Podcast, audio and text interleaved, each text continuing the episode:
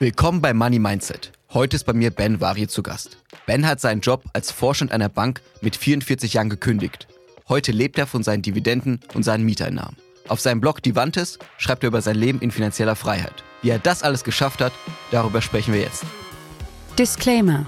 Die Inhalte dieses Podcasts beinhalten keine Kaufempfehlung der Redaktion. Aktien, Kryptowährungen und Investments sind grundsätzlich mit Risiko verbunden.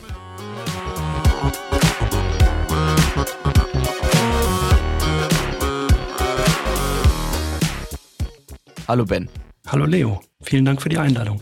Ben, du hast deinen Job mit 44 Jahren gekündigt. Warum hast du dich entschieden, diesen Schritt zu tun? Eigentlich hatte ich es schon viel früher vor, bin aber immer weiter quasi karrieremäßig aufgestiegen. Das hat mir auch Spaß gemacht, aber für mich war schon von Anfang an oder relativ früh klar, dass das nicht meine Lebensaufgabe sein wird, in einer Bank zu arbeiten für andere. Ja, und irgendwann war es einfach so weit, dass ich sagte, jetzt ist der richtige Moment. Es stand eine Vertragsverlängerung an und das wollte ich einfach nicht, äh, mich dann nochmal binden und äh, habe dann eben diesen Schritt gewählt, rein in die Selbstständigkeit. Hatte auch meinen Blog aufgebaut und insofern da schon einiges im Hintergrund vorher gemacht. War es schwer für dich, diese Entscheidung zu treffen, okay, ich steige aus aus dem sicheren Job und werde jetzt selbstständig? Ja, auf jeden Fall. Also das äh, habe ich schon sehr lange und gut auch überlegt. Ich hatte vorher mehrere Situationen, wo ich dachte, jetzt wäre es eigentlich ein guter Schritt, habe dann aber immer wieder gedacht, okay, ich habe Familie, ich habe hier noch Schulden. Ähm, das tut mir gut, wenn ich jetzt nochmal diese festen Einkünfte auch weiterhin habe. Zusätzlich war die Aufgabe auch interessant, also das muss ich auch dann sagen, ähm, dass ich mich da immer versucht habe, auch wieder neu zu motivieren.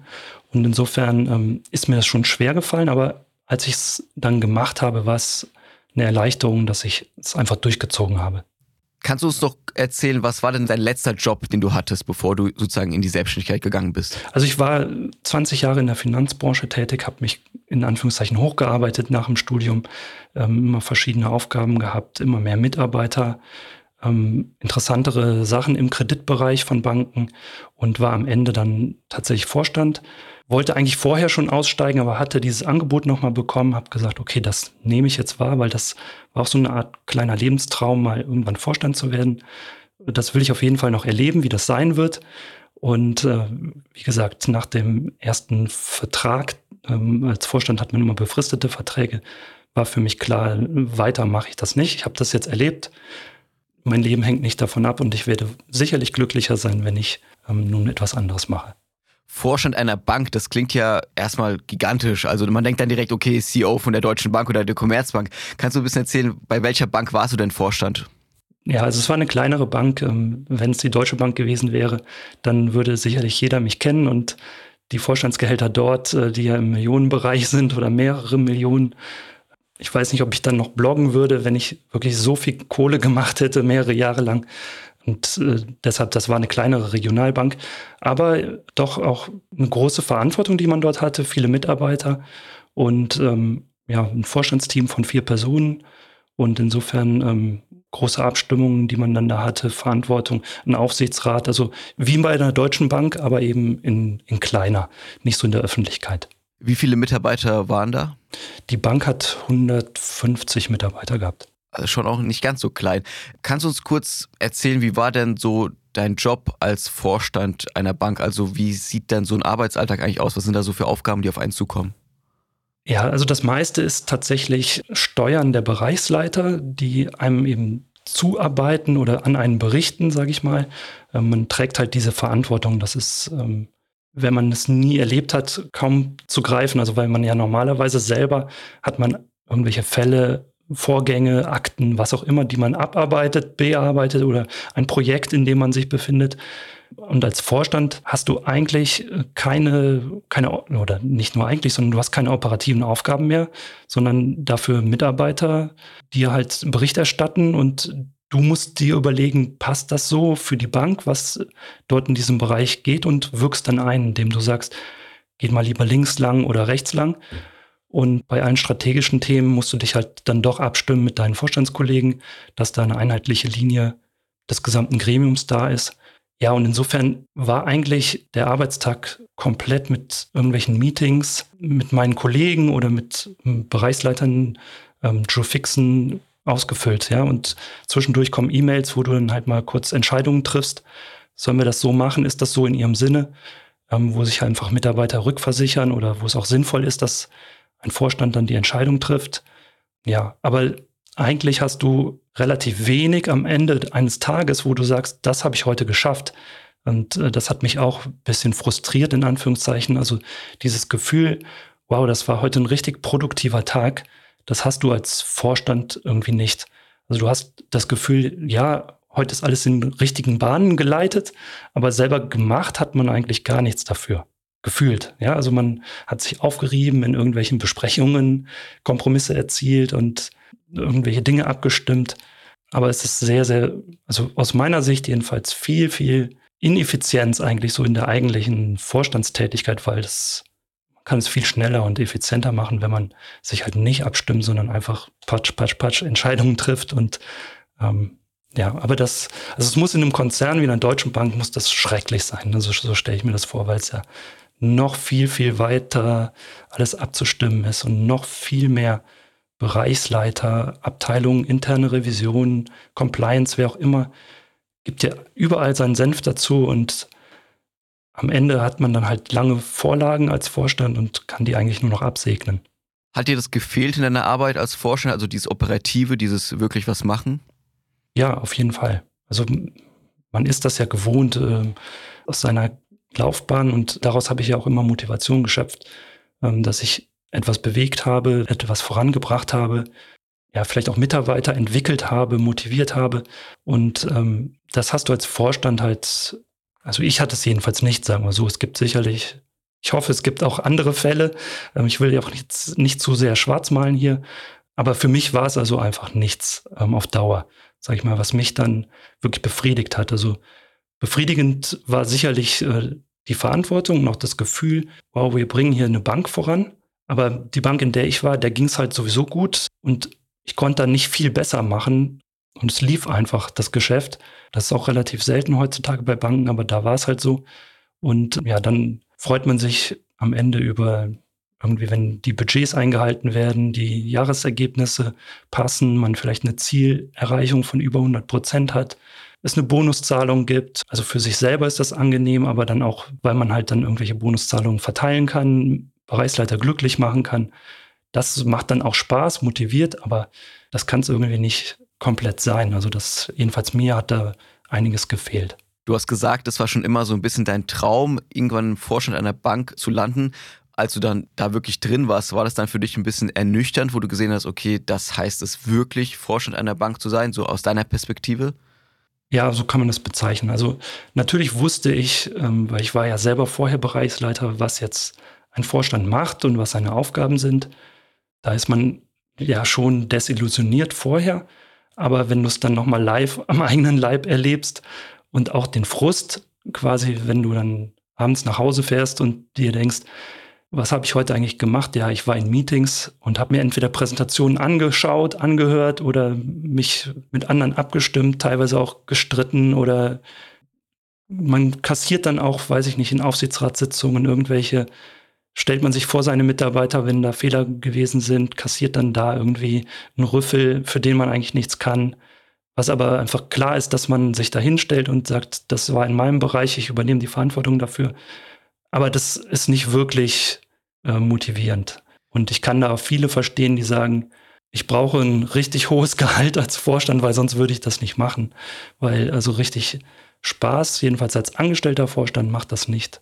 Ich kann mir vorstellen, dass wir hier viele Hörerinnen und Hörer haben, die sich ja für BWL, für Wirtschaft interessieren, für Finance und dann vielleicht auch da so im Kopf haben, oh, irgendwann vielleicht Vorstand einer Bank, das wäre ganz interessant.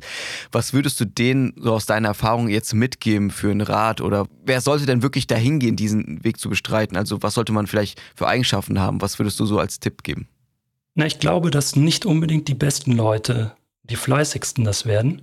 Also darauf kommt es gar nicht an, sondern man muss ein Verständnis haben, wie eine Bank funktioniert und umfassend denken können. Und welches Rädchen in ein anderes Rädchen greift, wenn ich irgendwo etwas mache. Und wenn man das schafft zu entwickeln, dafür braucht man natürlich einfach viel Zeit und Erfahrung. Deshalb wird man nicht mit 25 Vorstand normalerweise. Also man muss sich breit aufstellen, viel sehen, auch in andere Abteilungen, andere Bereiche mal wechseln, Ja, und dann eben in Besprechungen, wo Vorstände anwesend sind, einfach zeigen, dass man ein umfassendes Verständnis hat und auch über den eigenen Bereich hinausdenkt.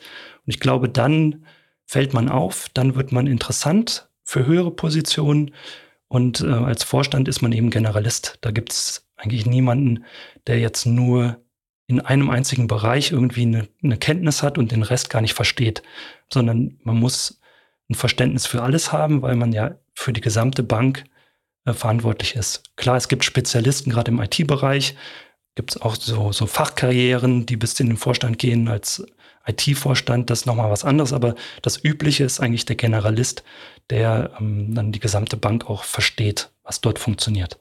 Man muss nicht selber können, aber eben dieses Verständnis ist wichtig.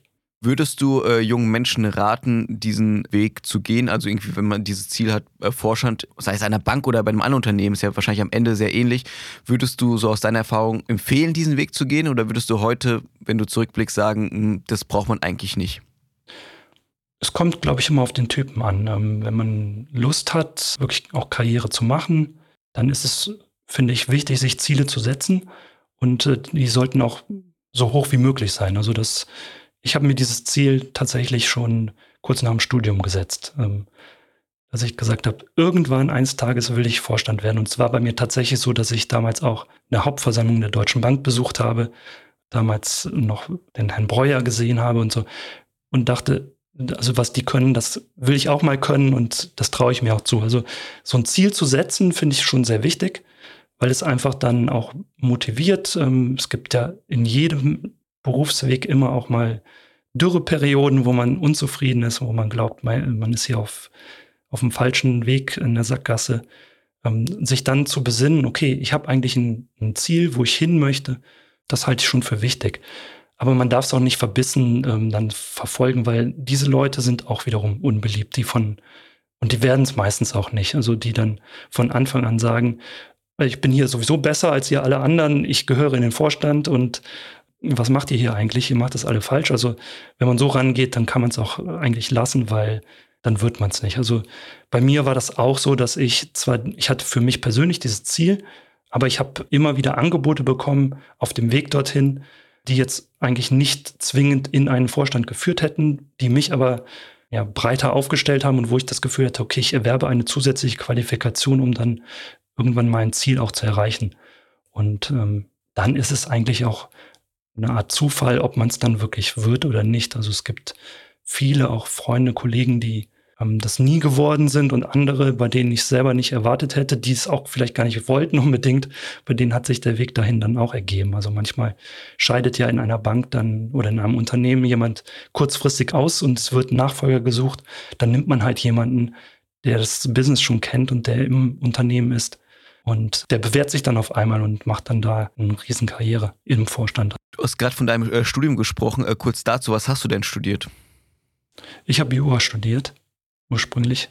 Also wolltest du eigentlich Anwalt werden oder? Ja, das wollte ich eigentlich gerade nicht. Ich habe ähm, im Studium dann die, ich will jetzt kein Bashing hier betreiben, aber die anderen Jurastudenten eben gesehen und gedacht, yeah. nee, das will ich nicht werden. Ähm, und habe da mich also ganz, ganz früh umorientiert dass ich eben in, in den Bankbereich gegangen bin. Ursprünglich angefangen hatte ich ähm, mit einem Praktikum tatsächlich in der Rechtsabteilung einer Bank. Und da habe ich es kennengelernt, dass eigentlich die cooleren Leute nicht in der Rechtsabteilung waren, sondern in den anderen Bereichen, im Marketing, Operations und sowas. Und mit denen bin ich dann Mittagessen gegangen und das war dann so mein Ziel, also in diesen Bereich zu kommen und so schnell wie möglich weg von der Juristerei. Aber das heißt, du hast irgendwie erstes oder zweites Staatsexamen dann gemacht oder beide oder? Ich habe beide, ja also schon noch lange durchgezogen dafür, dass man irgendwie schon wusste, okay, man will eigentlich gar nicht äh, irgendwie in diese Jura-Richtung. Genau, aber das hat mich eigentlich immer geprägt. Das, was ich einmal anfange, das ziehe ich auch durch. Und ich wollte nicht äh, vorher aufhören, weil ich nie wusste, was kommt denn dann noch, wofür ist es nochmal gut. Und ähm, ja.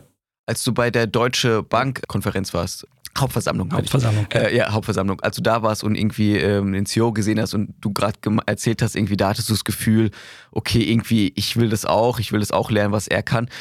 Wie kam das bei dir auf? Also ich meine, du saßt da und hast das irgendwie gesehen, was hast du da gespürt? Was hat dir so gefallen, dass du gesagt hast, okay, das will ich? Also es ist eigentlich noch viel, viel länger sogar gewesen, wenn ich jetzt mich so zurückerinnere. Ich habe ähm, damals als Herrhausen ähm, ermordet wurde von der RAF, äh, der war Deutsche Bank CEO. Damals habe ich, also da merkt man dran, wie alt ich schon bin, ähm, gab es ein Spiegeltitelbild dazu und diesen Artikel, den habe ich irgendwie aufgesaugt. Das fand ich so spannend. Beziehungsweise der Titel war etwas vorher, vor der Ermordung. Ich glaube, der Herr des Geldes ähm, lautete der. Den habe ich damals gelesen und fand das richtig motivierend und inspirierend, wie dieser Mensch irgendwie agiert, weil er auch Werte vertreten hat gleichzeitig. Und ähm, das habe ich dann, da war ich aber noch viel zu jung, da konnte ich, keine Ahnung, zwölf oder sowas. Also hatte ich keine Aktien, konnte ich auch nicht zu irgendwelchen Versammlungen gehen. Und deshalb, später war das dann mein, mein Ziel, mal zu sehen, wie sieht denn der jetzige Vorstandsvorsitzende der Deutschen Bank aus, wie ist das alles so und ja, wurde Aktionär, habe mir eine Eintrittskarte dann bestellt und mich da hingesetzt. Die Versammlung selber fand ich total langweilig. Ich bin auch nicht bis zum Ende geblieben. Also es, die gehen zehn Stunden oder irgendwas. Ähm, aber so dieses Flair, was man dann da gesehen hat, das war schon irgendwie spannend. Und äh, der Breuer, der hatte ja auch so, das Rheinländer hatte so ein bisschen kölschen Tonfall und so, das hat mir alles gefallen. Und später kam dann das Ganze mit äh, Peanuts und so, also der ja, ja. Zu dem Zeitpunkt, wo ich ihn gesehen habe, wo ich gedacht habe, das möchte ich auch werden, da hatte er noch einen besseren Ruf und ähm, war das auch irgendwie alles positiver noch. Als du dann Vorstand wurdest, wie hast du es gefeiert? Gar nicht. Weil das Problem ist, ich durfte es erstmal nicht sagen, ich musste es für mich behalten, ähm, weil es gab noch einen Vorgänger und das war noch nicht veröffentlicht und so weiter. Also du hast eine Sperrfrist im Endeffekt nach diesen Gesprächen, ähm, wenn du einen Vertrag unterschreibst, das dauert alles ein bisschen die BaFin muss zustimmen und so. Und also es ist so ein Prozess. Also man kriegt die mündliche Zusage, hatte ich halt relativ schnell, dann die Verhandlungen und so. Also irgendwie, es gab nicht diesen einen Event, wo ich sagte, jetzt kann ich feiern, sondern es gab immer kleine Schritte auf dem Weg dahin, Vertragsunterschrift, die war dann auch zu Hause. Also das heißt, ähm, mir wurde der Vertrag, den wir ausverhandelt hatten, dann zugeschickt und den habe ich dann zurückgeschickt. Und dann kam irgendwann das gegengezeichnete Exemplar zurück. Also so richtig wirklich gefeiert habe ich das nicht. Natürlich an dem Abend oder an dem Tag, wo ich äh, diese mündliche Zusage bekommen hatte, dass ich aus diesem Auswahlverfahren als quasi Gewinner hervorgehe, da habe ich mit Sicherheit zu Hause mit meiner Frau Glas Sekt aufgemacht. Aber oder bin Abendessen essen gegangen oder sowas. Also es war so unspektakulär, ich kann mich echt nicht mehr dran erinnern. Und kurz, weil es ja auch interessant ist, äh, der Weg dahin. Also du hast studiert, Jura, so kurz die einzelnen Stationen. Kannst du uns hier kurz erzählen zu deinem Weg als Vorstand? Ja, also ich war, ähm, wie gesagt, ähm, in der Rechtsabteilung einer Bank mit Praktikum begonnen. Das äh, habe ich dann aber während des Referendariats noch in Nebentätigkeit weitergemacht. Also da bin ich insgesamt drei Jahre gewesen. Von da aus, das war so mitten in der ersten Bankenkrise, bin ich ähm, zur BaFin gegangen, habe da eine Zeit lang gearbeitet. Als es besser wurde, gewechselt, raus aus der BaFin. Also es war für mich wirklich nur so eine Zwischenstation, wo klar sein sollte, ich will auf keinen Fall hier als Beamter enden ähm, und bin dann eben in den Sparkassensektor im Kreditbereich so eine Art Trainee-Programm, mich hochgearbeitet, zu einer anderen Sparkasse gewechselt, dann eben in die Bank, wo ich dann Vorstand wurde, habe so zwischendurch sehr viel Mitarbeiterverantwortung bekommen, also immer Schritt für Schritt. Weiß nicht, mit fünf Mitarbeitern angefangen, dann wurden es 15, 30 gewechselt, dann waren es 100 äh, Mitarbeiter und so. Also Schritt für Schritt auch umstrukturiert, sehr, also die Personalverantwortung wurde immer größer und das wurde auch ein immer wichtigeres Thema in meiner Tätigkeit. Ähm, ja, viel Prozesse gestaltet, strukturiert. Also das hatte alles nichts mehr mit Juristerei oder sowas zu tun. Das war einfach operatives Bankgeschäft. Was ist denn dein wichtigster Ratschlag, um Menschen zu führen? Authentisch zu sein. Also ich glaube, das ist das, was wirklich die Menschen mitreißt und überzeugt, wenn man klipp und klar als, als Chef das macht oder sagt, wo man auch selber hintersteht und nicht irgendwas von Dritten verkauft. Also damit bin ich sehr gut gefahren, auch wenn das teilweise meine Chefs äh, nicht so gemocht haben, wenn sie das mitbekommen haben. Ich habe mich da nie illoyal verhalten, aber ich habe schon den Mitarbeitern auch immer gesagt, ähm, das ist jetzt eine Linie der Bank. Ich mag die unter Umständen auch nicht so, aber ähm, ich halte sie für vertretbar oder auch vielleicht sogar äh, richtig, nicht aus unserer Perspektive, aber wir machen das jetzt, weil wir Teil dieser Bank sind. Also es ist verkauft, aber schon auch gesagt, ich sehe genau, dass das jetzt hier für dich als einzelnen Mitarbeiter ein Nachteil ist. Also weiß ich nicht, wenn Personal abgebaut wurde, Stellen gestrichen, ähm, zusätzliche Aufgaben hinzukamen, das muss man ja einem Mitarbeiter auch verkaufen, dass er weiterhin motiviert ist. Und wenn ich da einfach irgendwelche Parolen von mir gebe, hinter denen ich nicht stehe, dann wird dieser Mitarbeiter in die innere Kündigung gehen und ist verloren. Also muss ich versuchen, das, was ich auch selber denke, in dem Moment dann auch vorzubringen, aber das natürlich etwas positiver zu verpacken. Und wenn die Menschen das merken, okay, der erzählt mir jetzt nicht hier irgendwas, weil es muss, sondern weil er selber dahinter steht oder weil er findet das auch so, er sieht mich auch, dann nehmen das die Mitarbeiter auch an. Auch wenn sie in dem Moment natürlich erstmal eine Enttäuschung verspüren. Würdest du sagen, das ist auch ein Grund für deine Karriere, also dass du so ehrlich und direkt immer warst? Ja, im Nachhinein auf jeden Fall. Ähm, mir hat das in Situationen oft auch geschadet, ähm, weil ich, ich bin quasi kompromisslos gewesen, ähm, habe oft ähm, Ansagen bekommen, seien Sie doch mal was geschmeidiger, kommen Sie mal auf Linien, Anführungszeichen, habe das nicht gemacht, ähm, sondern eigentlich immer so gehandelt, wie ich es für richtig hielt. Immer in einem Rahmen, dass es für die Bank auch positiv war. Also das muss ich schon dazu sagen. Und eigentlich immer während meiner gesamten Karriere hat sich das hinten raus ausgezahlt, dass dann eben auch Vorgesetzte, Vorstände, wer auch immer, mit etwas Zeitabstand erkannt haben, okay, der Ben hat seinen Laden im Griff, äh, seinen Bereich, da kommen gute Ergebnisse raus. Und äh, damit hatte ich dann auch so eine Art Narrenfreiheit oder konnte das dann auch weiter so handhaben, wie ich das getan habe. Kannst du kurz ein Beispiel nennen, vielleicht, wenn du dich an etwas erinnerst, wo du sagst, okay, da habe ich was gemacht, wo ich dahinter stand, irgendwie die Chefs irgendwie nicht, aber am Ende hat es irgendwie funktioniert und es brachte dir vielleicht auch Ärger ein?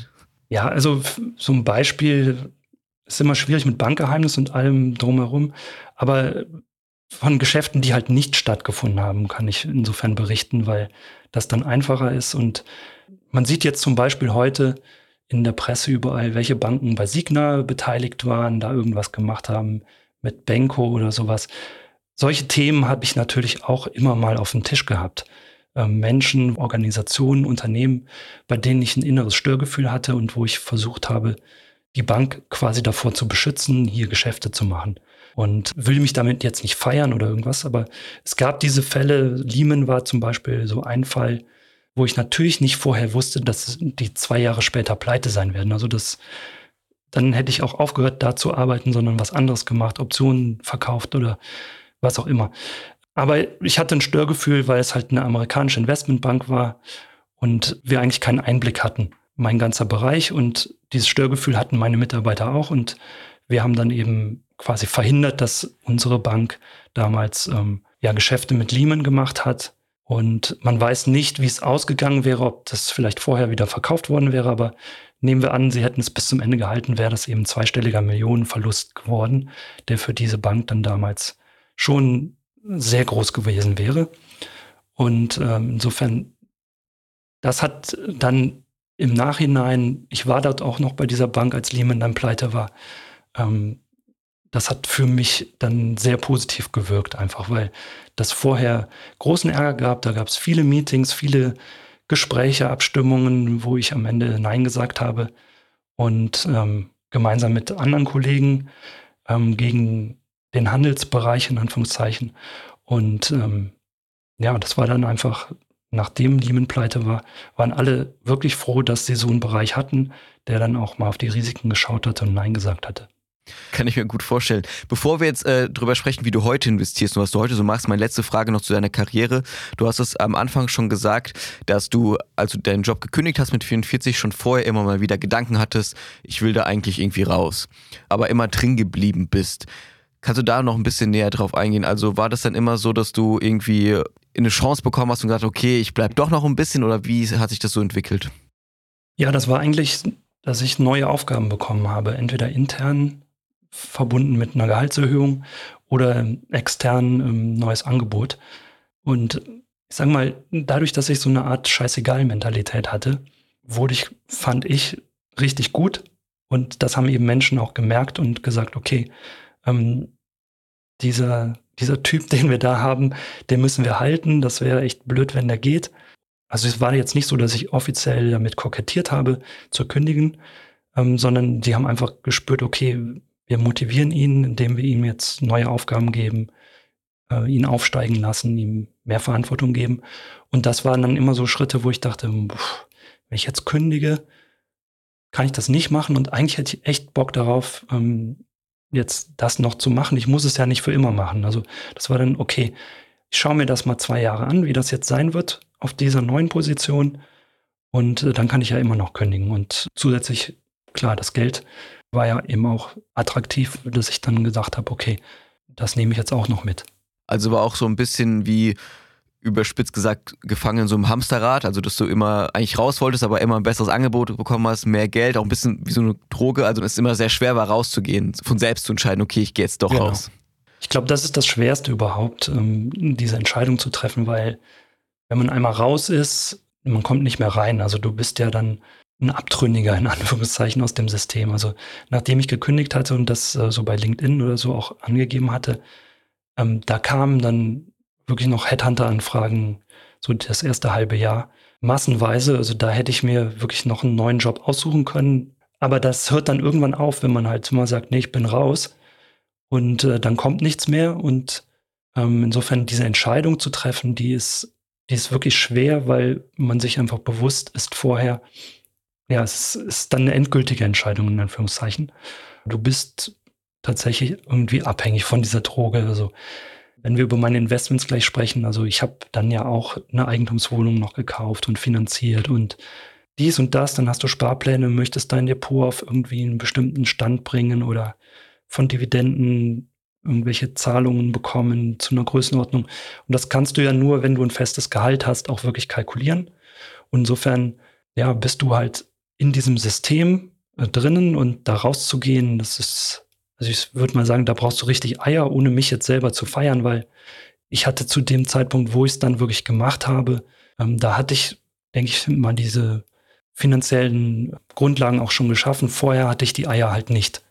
Das muss man so sagen. Also da waren es dann immer die Überlegungen, es zu machen. Und mit Freunden habe ich darüber gesprochen und so, aber dann bin ich den Verlockungen erlegen, eben weiter in dem System zu bleiben ich kann mir das sehr gut vorstellen, also dass es sehr, sehr schwierig ist, äh, diesen Schritt zu machen. Ähm, gab es auch Momente danach, wo du es bereut hast, wo du dachtest, oh mein Gott, warum habe ich mir das angetan? Nee, muss ich ehrlich sagen, diesen Moment gab es nicht. Ähm, ich bin total zufrieden mit der Entscheidung, bis heute glücklich. Natürlich, finanziell wäre es besser, wenn ich weiterhin dieses äh, feste Einkommen hätte. Das habe ich, daran denkt man manchmal, ja, wäre jetzt schön, wenn hier wieder quasi fürs Nichtstun, weil es ist ja erstmal du, wenn du angestellt bist, egal ob du krank bist oder nicht, dein Geld kommt. Wenn da eine, schöne hohe ähm, Einzahlung auf dein Girokonto kommt am Monatsende, ähm, das habe ich halt nicht mehr, sondern ja, damit muss man umgehen, lernen. Ähm, und man merkt, dass dann halt, wenn Inflation auf einmal bei 10 Prozent ist oder so, alles teurer wird. Ja, und die Einkünfte halt nicht steigen oder so. Und es gibt Tarifabschlüsse, irgendwelche, sag ich mal, Bankangestellte kriegen fünf, sechs, sieben Prozent mehr da. Das waren so Momente, wo ich mal dachte, ach, das wäre jetzt auch schön gewesen, aber nie wirklich ähm, in dem Sinne, ich habe einen Fehler gemacht, ich muss da zurück. Die Entscheidung steht, ich bin total zufrieden damit und ähm, ja, sehe da auch keine Rückkehr. Also weder die Möglichkeit, also ich glaube, ich bin inzwischen versaut, ich könnte nicht mehr jeden Tag in so ein Büro, in solche Meetings, in Abstimmungsrunden gehen. Da passen wir einfach nicht mehr zusammen. Ähm, und aber ich sehe auch nicht, nicht das Erfordernis. Das war Teil 1 unseres Interviews mit Ben. In der nächsten Folge sprechen wir über seine persönliche Investmentstrategie. Da erfahrt ihr, wie er es geschafft hat, mit Dividenden und Immobilien finanziell frei zu werden. Ich bin Leo Ginsburg, bis zum nächsten Mal.